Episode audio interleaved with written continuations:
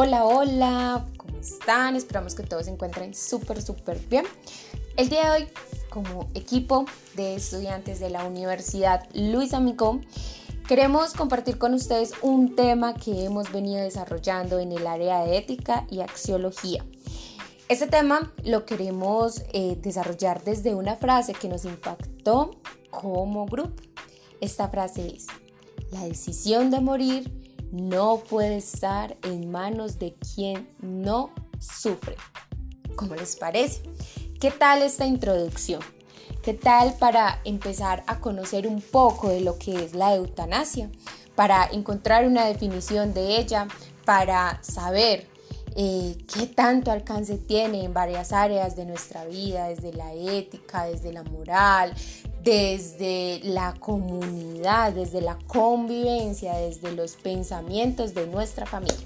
Así que poco a poco iremos desarrollando este tema para que nos acompañen y se deleiten con un poco. Además vienen historias, viene historia de amor, una historia de amor que nos va a llevar un poco más a qué es la eutanasia, cómo la podemos vivir, desde qué punto la podemos ver.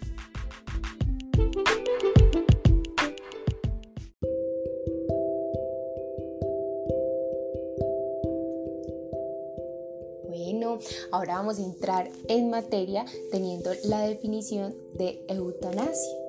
¿Qué es la eutanasia?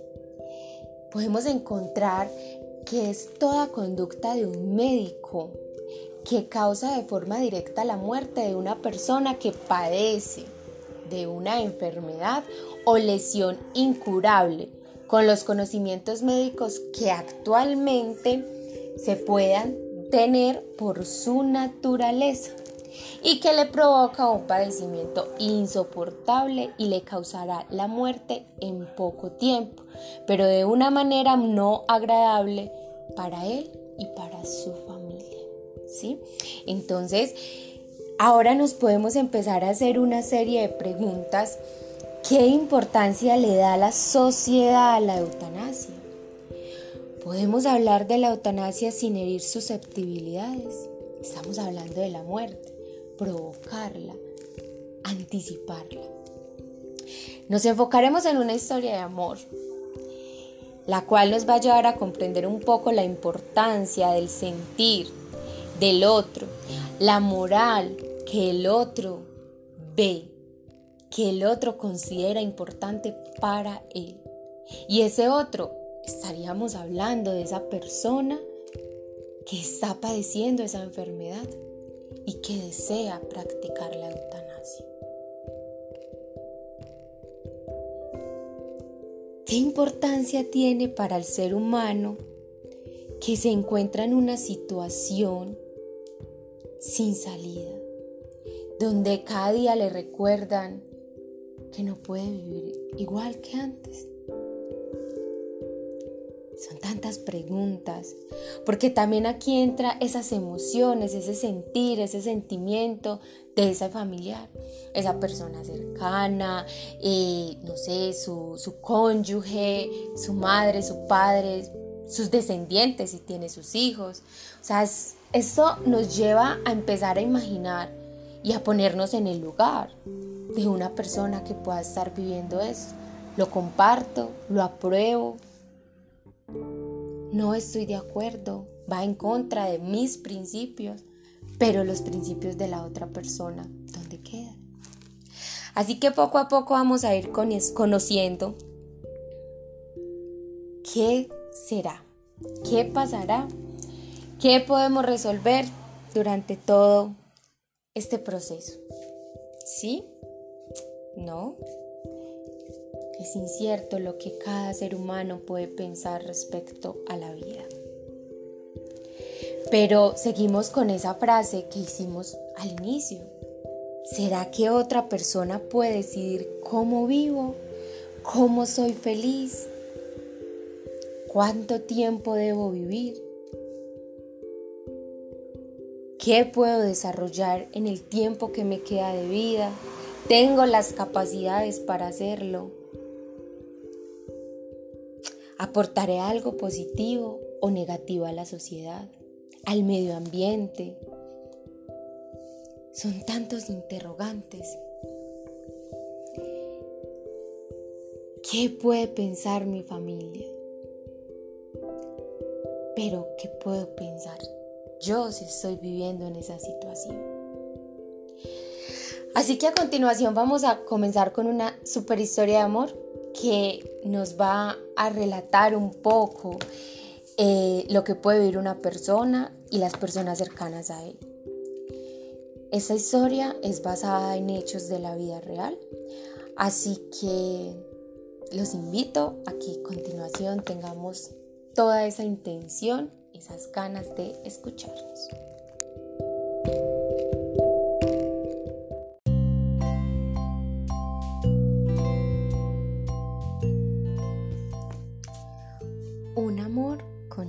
Contado. Isabel y Josué. Jóvenes mexicanos, ambos tenían una vida totalmente diferente según sus clases sociales. Josué, un chico guapo, lleno de lujos toda su vida, con una carrera que sacó adelante y que le ha dado todo lo que tiene hasta el día de hoy. Derecho. Isabel, una mujer de clase social media, luchadora, siempre en pro de su familia, ayudando a sus padres y a sus hermanos a salir adelante, pensando en el beneficio de ellos y para ellos. Un día común y corriente, Josué toma su maletín y emprende su viaje para el lugar de trabajo, donde lo esperaba un día arduo de trabajo. Un día que era incierto y que consideraba, pensaba que iba a ser común todos los demás. Josué llega a la principal en su automóvil y toma el pare que allí está. Pero, para sorpresa de Josué, una persona que venía por el carril derecho no lo ve y se lleva su automóvil por delante. Eso conlleva a tener un accidente gravísimo a Josué, el cual lo lleva al hospital sin signos vitales y dura mucho tiempo en coma. Luego de esto, Josué al despertar se da cuenta de que este accidente lo ha dejado cuadripléjico.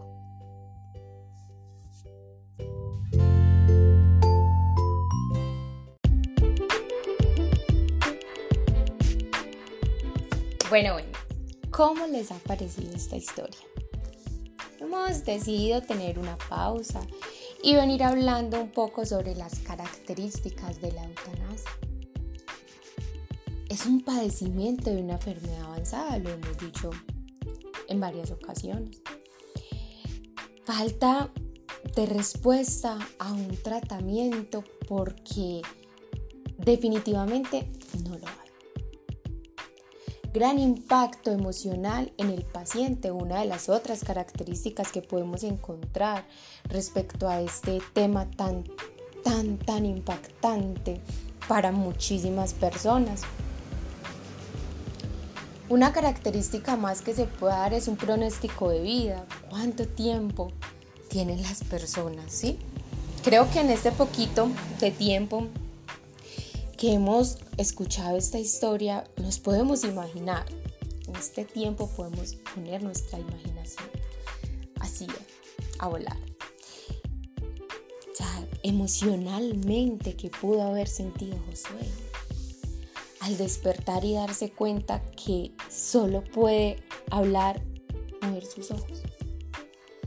Y eso que corrió con suerte. Sí, y que le digan, puedes vivir por cuánto tiempo no se sabe. Pero en otras ocasiones el pronóstico de vida es poco. ¿Qué nos invita a la ética?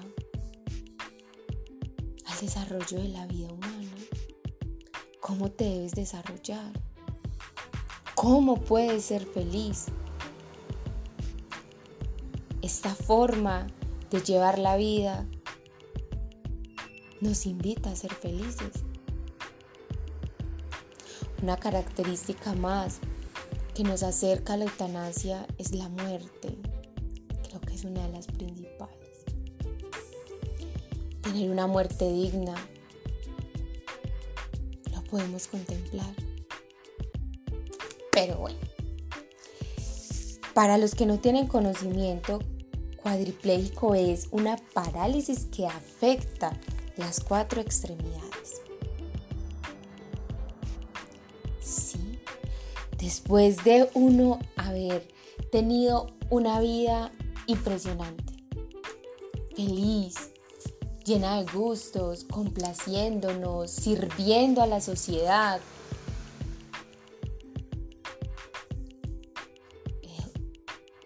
Josué ha quedado cuadripléjico.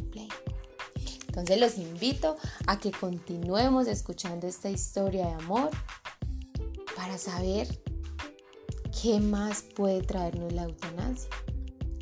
¿Qué antecedentes podemos encontrar en ella? ¿Sí? Entonces, eh, seguiremos escuchando qué pasa con Josué e Isabel.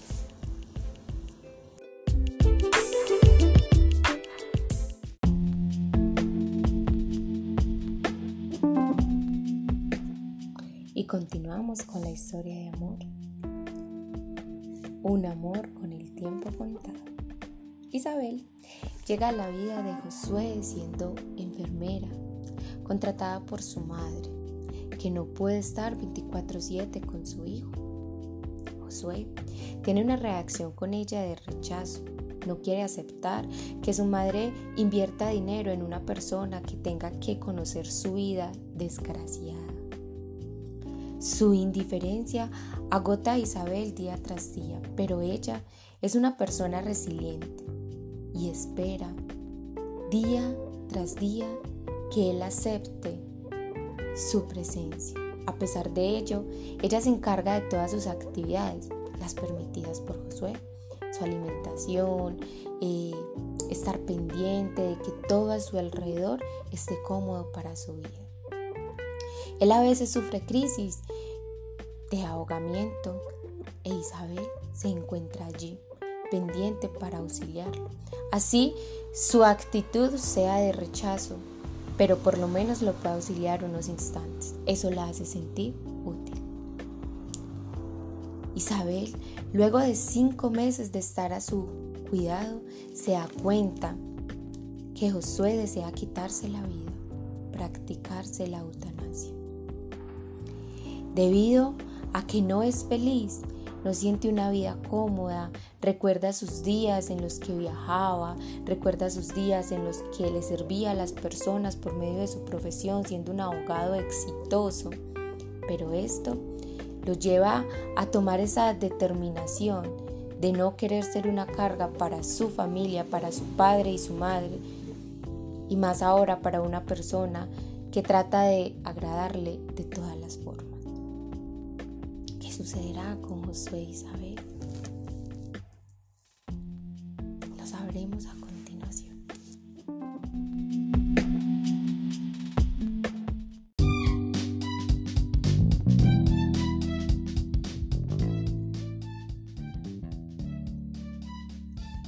Y ahora, ¿qué pasará con la reacción de Isabel? Al darse cuenta que Josué, una persona a la que le ha entregado todo este tiempo de cuidado, quiere aplicarse la eutanasia.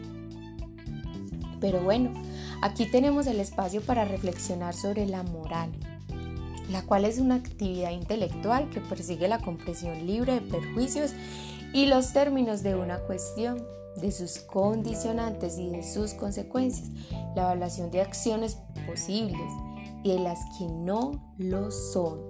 La deliberación y la decisión, provistas de justificaciones siempre plurales, siempre incompletas. Por eso, cuando los ciudadanos tienen desacuerdos morales entre sí o con sus representantes deben continuar razonando juntos para alcanzar decisiones mutuamente aceptables, si se puede y si el acuerdo no es posible. Pero aquí está, ¿qué tanto esto es posible en nuestra sociedad? Lo vemos reflejado día tras día. Sabemos llegar a acuerdos, sabemos respetar la decisión del otro. El desacuerdo moral es algo esencial para una vida democrática y robusta.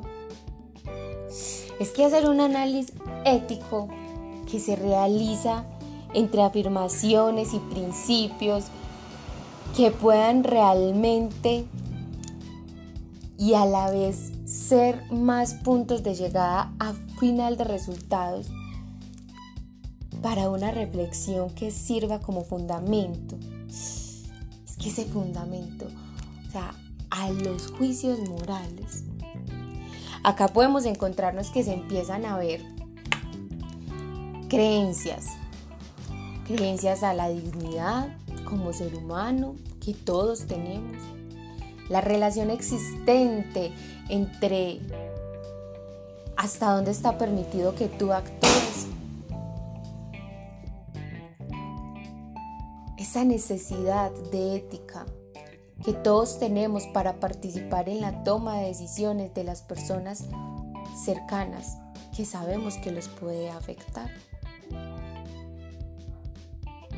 Es complejo el tema y mientras más lo analizamos nos damos cuenta que para estar en un mundo feliz tenemos que pasar por muchas circunstancias. Pero, ¿qué pasará con Isabel y Josué?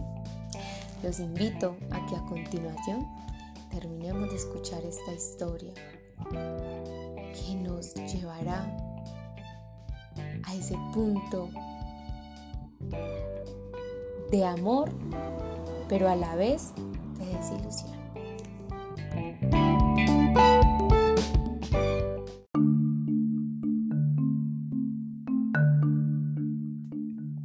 Bueno, continuamos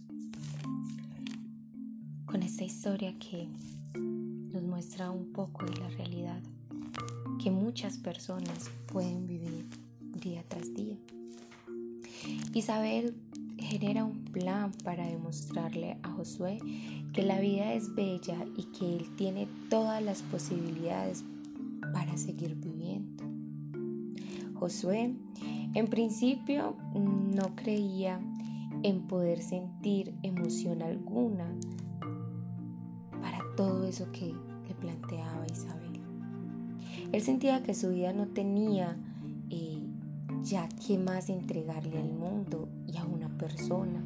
No tenía sentido alguno seguir viviendo y solo era una carga para sus padres, para ella como cuidadora,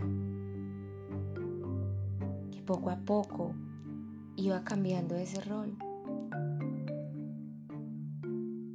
Ella intentaba convencerlo, tanto, tanto, luchó insistió o intensa respecto a mostrarle otra cara de la vida que Josué estaba pensando en la idea de Isabel. Aunque un día él le dijo, no es el hecho de estar vivo, es el hecho de sentirlo y ahora no lo siento.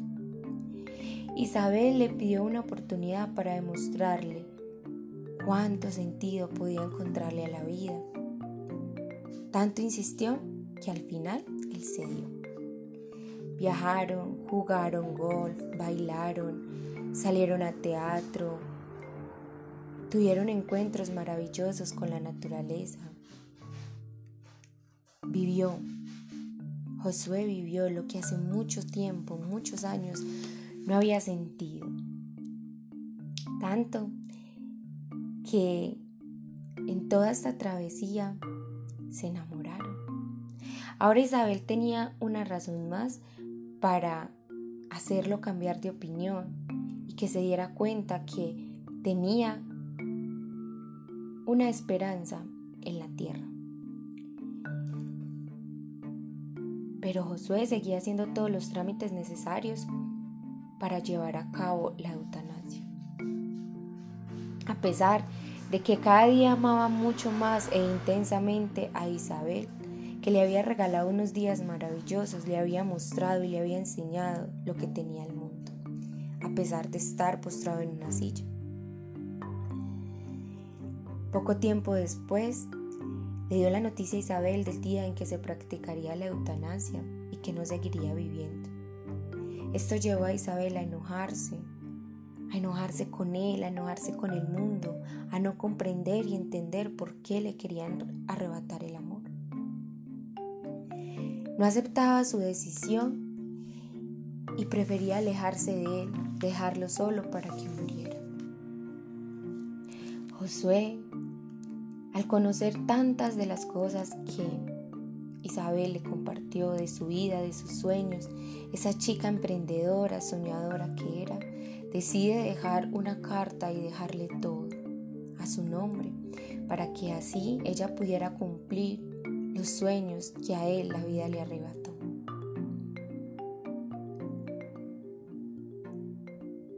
Isabel, una mujer enamorada, desesperada porque su felicidad estaba dejándola, porque la vida le estaba quitando la oportunidad de amar y ser amada. Ella, que había rechazado la decisión que había tomado Josué, recuerda el sentido que le dio el amor, recuerda a la persona que la enseñó a vivir, a tener esperanzas, a creer en ella, a soñar. Y decía apoyar a Josué a darle ese último adiós, comprendiendo su decisión, aceptando lo que era la vida para Josué en estos términos. Así, Isabel acompaña a Josué a sus últimas horas de vida, dándole todo el amor que desde que llegó a su vida intentó regalarle para que él fuera una persona más feliz.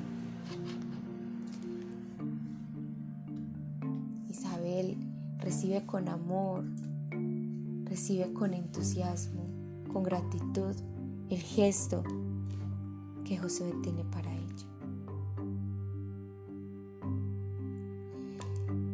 Así termina esta historia de amor que nos muestra cómo desde la ética y la moral también podemos ayudar a comprender y a entender la decisión del otro y sobre todo a respetarla. El conocimiento actual de la vida humana desde el punto de vista, perdón, vista biológico alcanza un detalle y una profundidad que nos permite formular con más y mejor precisión una vida esencial.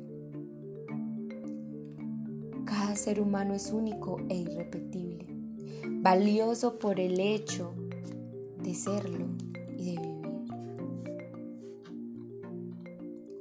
Así podemos concluir que una sociedad que acepta la eutanasia abre un camino en el que para muchos ya no hay retorno posible.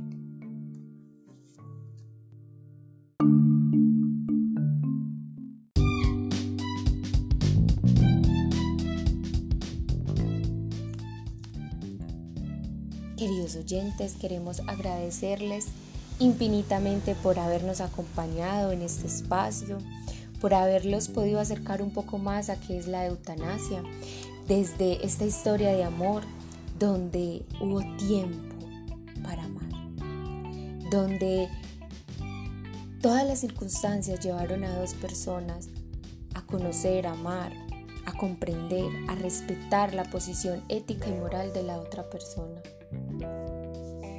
Gracias por ese acompañamiento y por esa atención prestada. Los invitamos a que sigan investigando, a que sigan dándose por enterados de qué es la eutanasia, cómo se practica, qué tanto está la sociedad de acuerdo y en desacuerdo con esta práctica.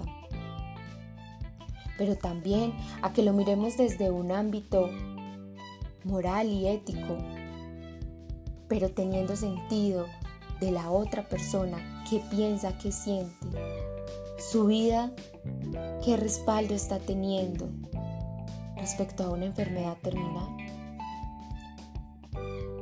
Cada día podemos encontrar que somos seres humanos, que vamos tratando de acomodarnos, o mejor, de acomodar una naturaleza a nuestro antojo. Asimismo, ¿qué podemos hacer con nuestra vida? Los invitamos a que respetemos, cuidemos, nos acomodemos a lo que la vida nos regaló, a lo que encontramos cuando llegamos a este mundo. Para que seamos partidarios de dejar huellas positivas de crecimiento,